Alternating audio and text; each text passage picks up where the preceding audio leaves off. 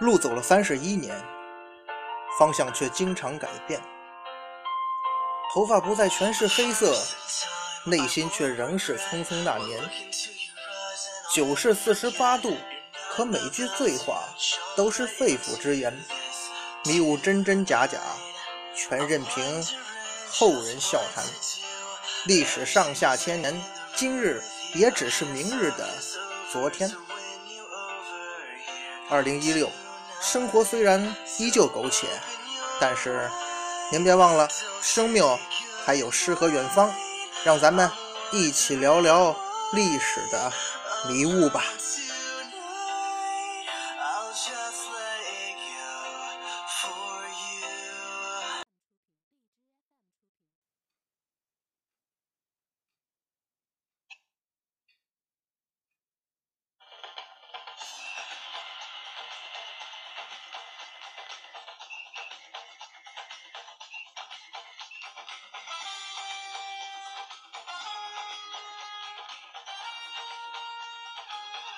一壶浊酒论古今，笑谈历史风云。各位好，欢迎收听文昌书馆为您出品的节目，我是主播金南。世界足球历史演绎，一九九八年鏖战法兰西。哎，这个法国世界杯的故事啊，咱们今天书接前文。上一回咱们说到啊，这个西班牙队因为这个老门将苏比萨雷塔的一次低级失误啊。最终导致啊，西班牙输给了非洲雄鹰尼日利亚队。且不管西班牙这个时候呢多么的懊恼，世界杯小组赛呀依然是在激烈进行啊。咱们把目光放到这个 E 小组，因为这个 D 组的首战呢，尼日利亚队赢了西班牙，而 E 小组的比赛这个时候也正进行的激烈呀。这个 E 小组啊。来自欧洲的两位邻居，哎，荷兰和比利时，他们在首战相遇。咱们中国人有句话嘛，叫远亲不如近邻。这两支知根知底儿球队呀，经过了一场大战，零比零互交白卷。话说两年之后啊，到了两千年，荷兰和比利时啊，还一起举办了两千年欧洲杯，这就是后话了。这个小组啊，除了荷兰、比利时。另外两队人马呢？那这国家就离得远了。哎，这两队是邻居吧？另外两队啊，那就相隔万里了。哪两支球队呀？一个是亚洲的韩国队，一个是北美的墨西哥。这号称太极虎的韩国队主帅呀，那可是鼎鼎有名啊！就是昔日曾经在勒库森以及法兰克福队有着辉煌的职业生涯的著名球星，韩国人。车范根，老车在球员时代那也算是亚洲球员旅欧征战的一个成功典范呢。这个此番出任主帅，带领韩国队出征世界杯，自然也是想有一番作为呀。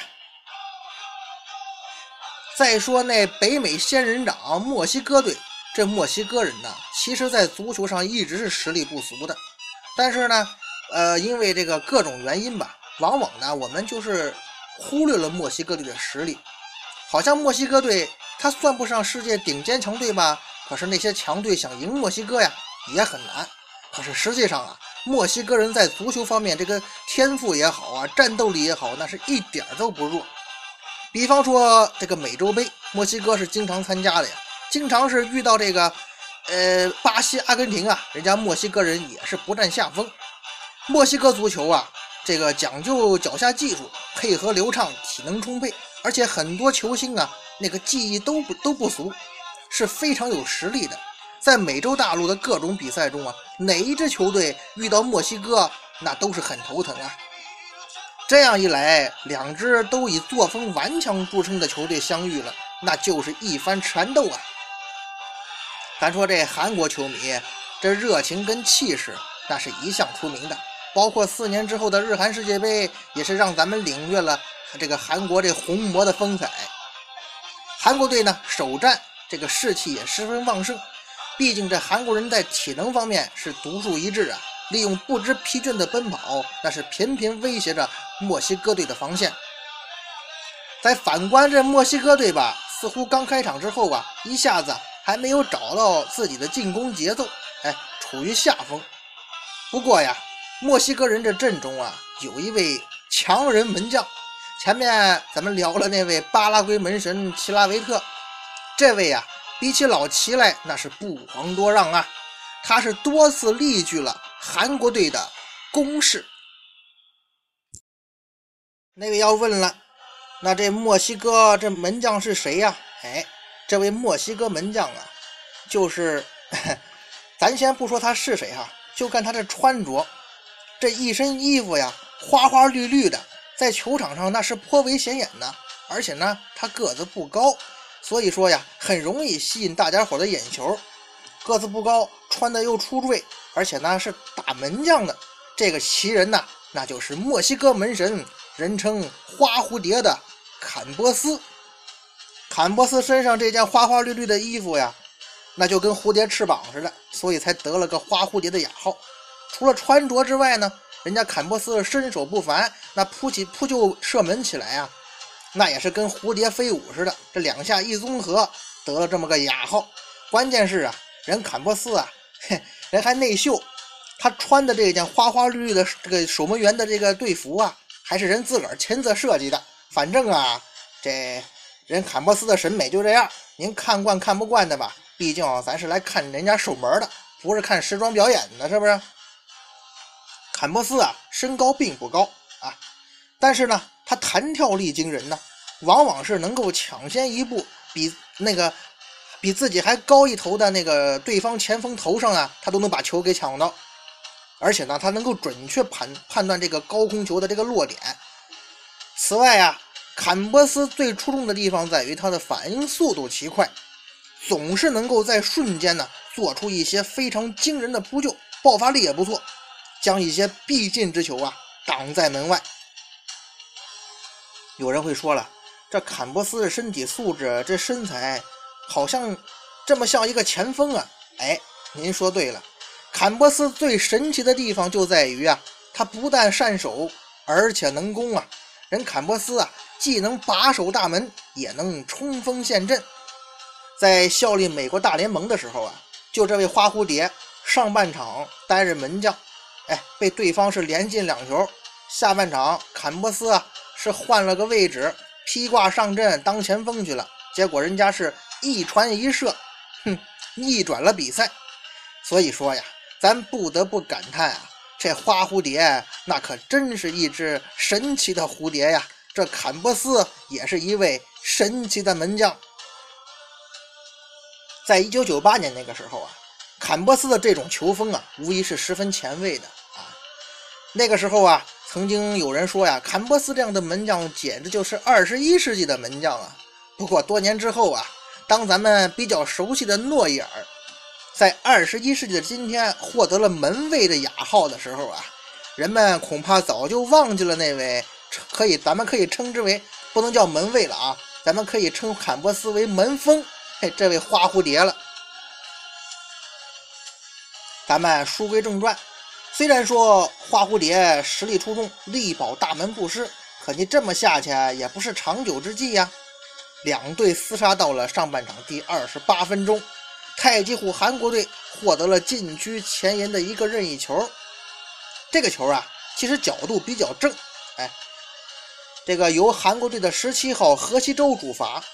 何其洲啊，是位左脚将。只见何西洲助跑之后，左脚就是一脚轰门。这个时候，咱说墨西哥门将花蝴蝶坎波斯看到这样的射门，心中暗自冷笑啊！这小小伎俩怎么能破我把守的球门呢？所以坎波斯啊，站好位置，当时啊就准备接住这脚射门。确实啊，河西洲这脚射门呢，角度也挺正的，看上去威胁不大。可是啊，这足球场上，他足球毕竟是圆的，他风云突变。这位河西州欧巴，他的射门呐是神使鬼差的，他击中了墨西哥队那人墙当中的一名队员，哎，导致这个球啊，它的路线发生了一个很大的折射。这个时候的坎波斯啊，他的身体正往右侧移动，准备接住这个球。因为按照原先正常的行进路线呀，就是这个球啊在坎波斯的站位上。可是这一折线不要紧呢，这个球就飞向了坎波斯的左侧，等于说完全朝着相反的方向跑去了。眼见这个球折线飞向自己身体另一侧了，这个时候啊，就算是身体轻灵跟坎波斯这样的人物，你也没办法做出任何反应了。这种情况下，除了足球小将的洛林元三 那种登门柱反身扑救，恐怕正常的足球比赛中人类身体极限是没办法救了。所以呀，坎波斯只能是目送此球他飞入网底，场上比分一比零，韩国人。领先了，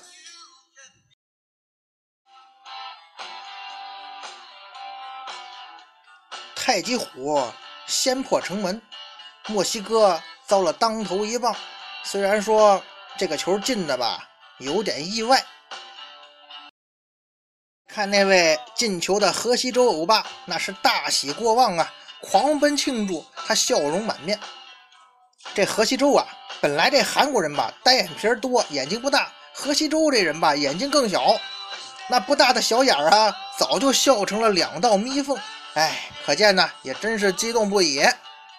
至于那个一众韩国观众，包括这个这个教练席上的，包括这观众席上的韩国球迷，那都是沸腾了。再说花蝴蝶坎波斯，这球丢的窝囊呀。心中纵有不甘，也只能是感叹运气不佳了。这下子韩国队士气大振，拼抢是更加积极，尤其是这位进球的河西州欧巴。也许是这位河西州啊，他太过兴奋了。虽然说你积极拼抢，比赛态度好，那是好事儿。可是呢，咱他不知道咱们中国有个成语叫乐极生悲呀。仅仅过了两分钟，这位进球功臣呐，河西州啊，就对墨西哥球员来了个背后放铲，然后呢，主裁判当机立断出示红牌，将其罚下。他从背后啊，把人家墨西哥球员给铲倒了。这个在本届法国世界杯之前呢，国际足联呢就明确了一点，要严打这个背后铲球这种。可能危及到职业球员这个职业生涯的这个危险动作，包括这范巴斯滕，就是因为吃了背后铲球的亏呀，过早的结束了职业生涯嘛。可以说呀，河西州欧巴这次算是撞在枪口上了，正要抓典型呢，你这标准的背后铲球，那不罚你，他罚谁呀？总之吧，还没有从刚刚进球的喜悦中缓过来的这位河西州啊。哼他就不得不来个提前离场了。这种情况真的是像周星星版的唐伯虎那话呀：“人生大起大落，真是太刺激了。”这下子，场上优势可就转到人墨西哥人手上了。本身墨西哥实力就不差，这下子又多一个人，少了一个人的太极虎韩国队那是极为顽强。毕竟啊，这个时候比赛已经进行到三十多分钟了。哎，韩国人拼命保住了这一球的优势，双方啊还是以一比零的比分结束了上半场。双方进入中场休息，墨西哥人一球落后。这墨西哥阵中有一个人呐，眼见哦我们比对方多一个人，居然还一球落后，心中啊涌起了一股斗志啊，哼。别看你这太极虎韩国队颇为难缠，戴某立志做我墨西哥队打虎先锋。那位说：“这是何人呐？”此乃墨西哥队阵中怪才呀，瓜古特莫克布兰科。这瓜乌特莫克呀，是人布兰科的这个名字，咱们一般呢都称他为布兰科。这布兰科呀，五短身材，其貌不扬，但是啊。球技出众，技术细腻啊，身体也十分强壮。布兰科的技术特点呢，可能年轻的球迷啊没什么印象。他很有点很像啊，就是阿根廷球星野兽特维斯，都是那种看似粗矮笨壮，但是呢，这个啊在禁区内缠斗的能力非常强，而且这个脚下技术不错，哎，跟特维斯有点像。可以说呀，这布兰科那是一名名副其实的实力派球员。果然呢，下半场一开始，这位立志要当打虎先锋的布兰科就开始从左路啊冲击韩国队防线。这一下子搅得太极虎那是一片大乱呐！这一下子本身就少一人的韩国队疲于招架了。这布兰科那本身这这个美洲球员吧，就这个即兴发挥的成分很大，有时候打顺了之后那就无人可挡啊。这布兰科。也是杀得兴起呀！只见布兰科拿球突破，此前已经好几次领教他犀利突破的韩国队员，这下不敢大意了。这个墨西哥队十一号厉害呀！于是对他采取了双人包夹防守。五号李敏成和十五号李相润这两个韩国队员呢，不但是封堵了这个布兰科的突破路线，而且呢，两个人呢形成包夹，把布兰科呀。就逼到边线附近了，这么一来，你布兰科要么把球带丢，要么球被断，眼看啊，这球啊就没戏了。这个沧海横流，方显英雄本色呀！当此时，这位墨西哥怪才布兰科就表演了世界杯历史上非常经典的一幕啊！只见这布兰科呀，他是艺高人胆大。眼见自己被逼到边线了，两人包夹自个儿，他是毫不惊慌啊！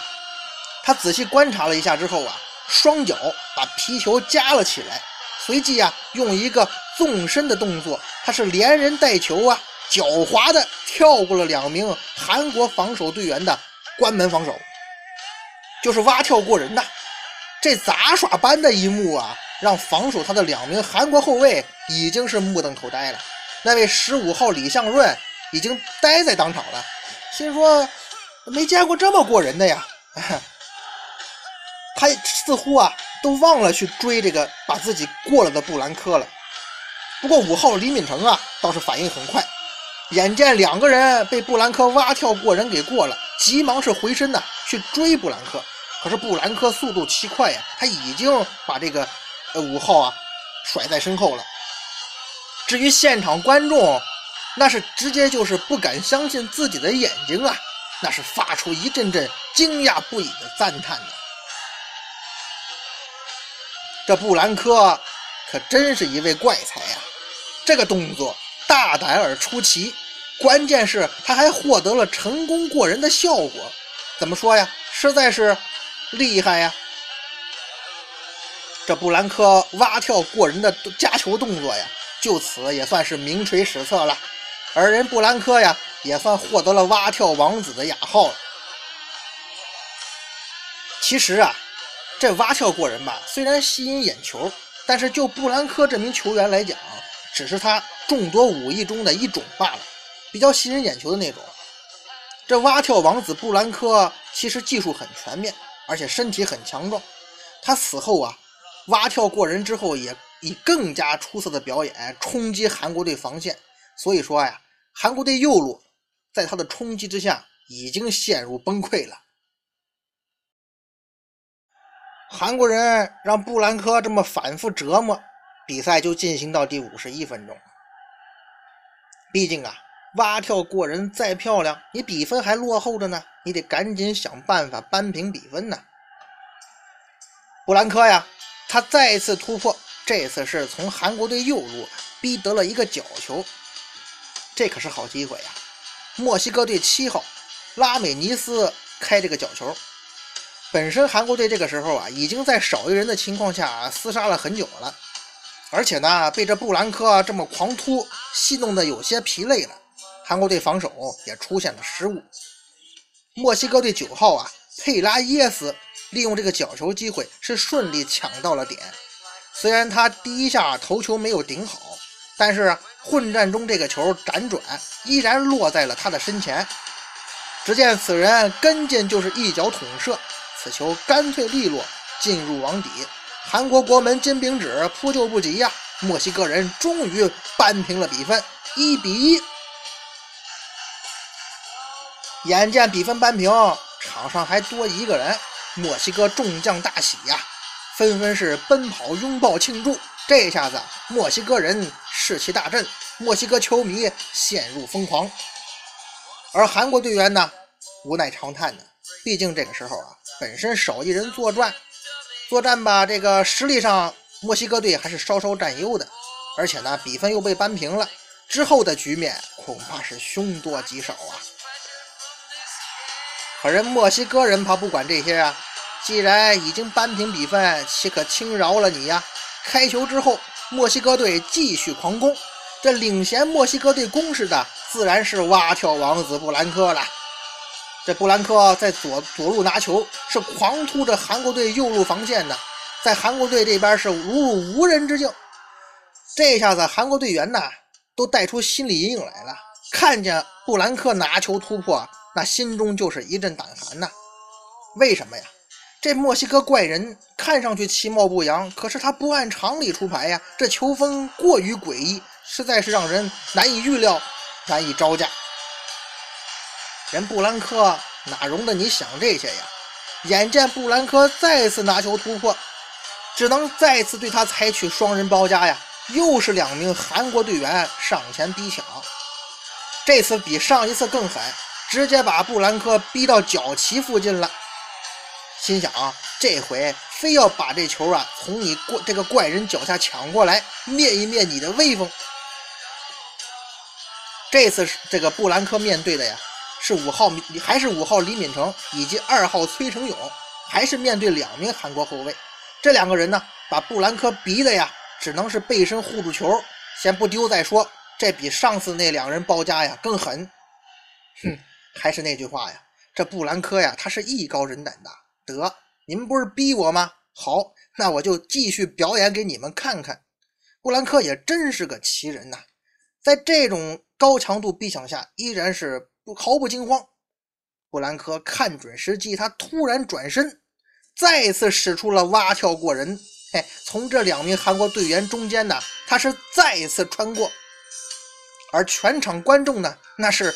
再次沸腾了，不知道韩国球迷有没有沸腾哈？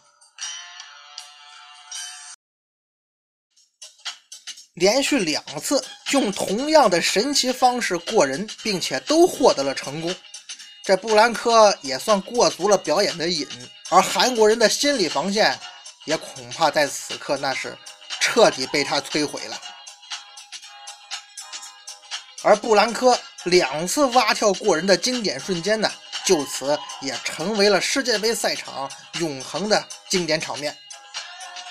韩国队右路啊，被布兰科这么一番折腾，已经彻底门户大开了。咱从之后墨西哥队的攻势主要打韩国队右路就能看出来。第七十四分钟，依然是这一侧的突破，七号拉美尼斯啊，就刚才罚角球那位，左脚传中到后点远门柱附近，墨西哥队两名队员是双轨拍门呐。一片混战当中，有一个人呢，他十分冷静地在门前觅得落点，是扫射破门，二比一，墨西哥人反超了。众人见状，仔细观瞧啊，只见一位满头金色秀发之人露出了灿烂的笑容啊，这是人墨西哥人自个儿的金发轰炸机呀，十五号快刀赫尔南德斯。话说这位赫尔南德斯啊。身材不高，一头金发呢，颇为惹眼。可是，其实人家之前呢，在九七年美洲杯上就已经显露杀手本色了。只是说，在世界足坛，他那时候不像现在消息这么灵通，所以大家呢，可能对当时的赫尔南德斯啊不是很熟悉。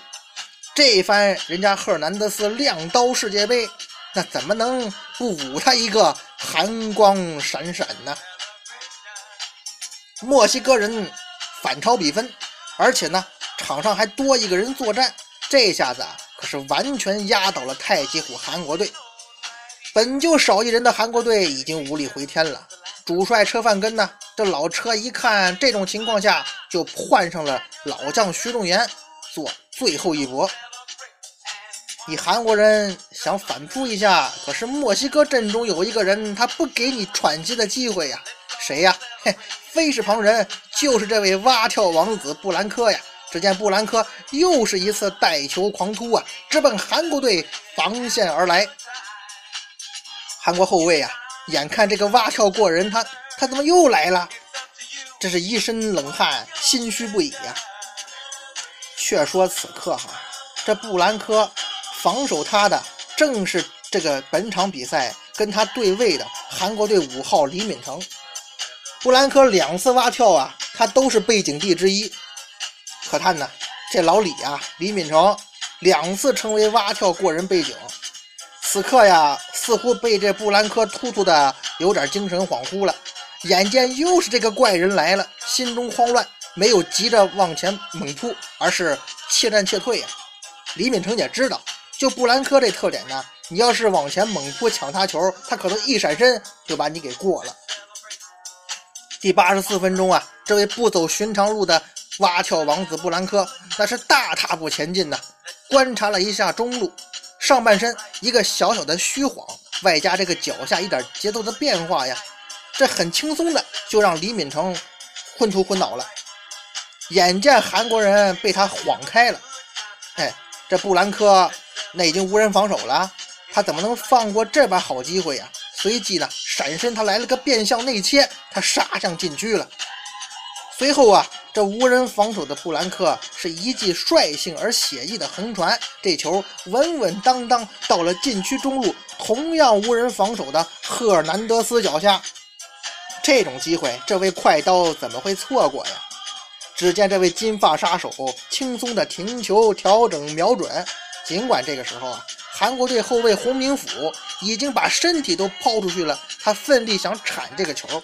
可以说呀，这位现在在中超执教的前韩国队队长吧，在那个时候啊，他已经使出了这个最后的抵抗手段了。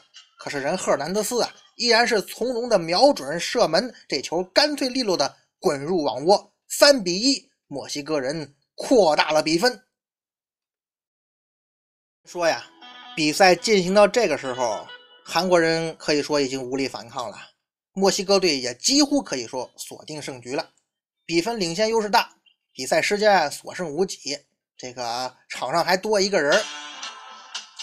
再说这此战之后啊，这位蛙跳王子布兰科用他蛙跳过人的绝技那是名扬天下了，而金发杀手赫尔南德斯呢也显露出了不凡的技艺，这两个人呢。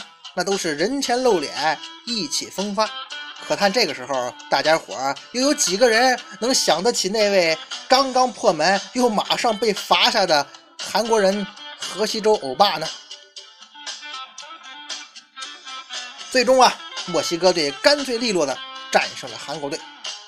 哎，世界杯赛场成王败寇，多少风流人物那是总被雨打风吹去呀！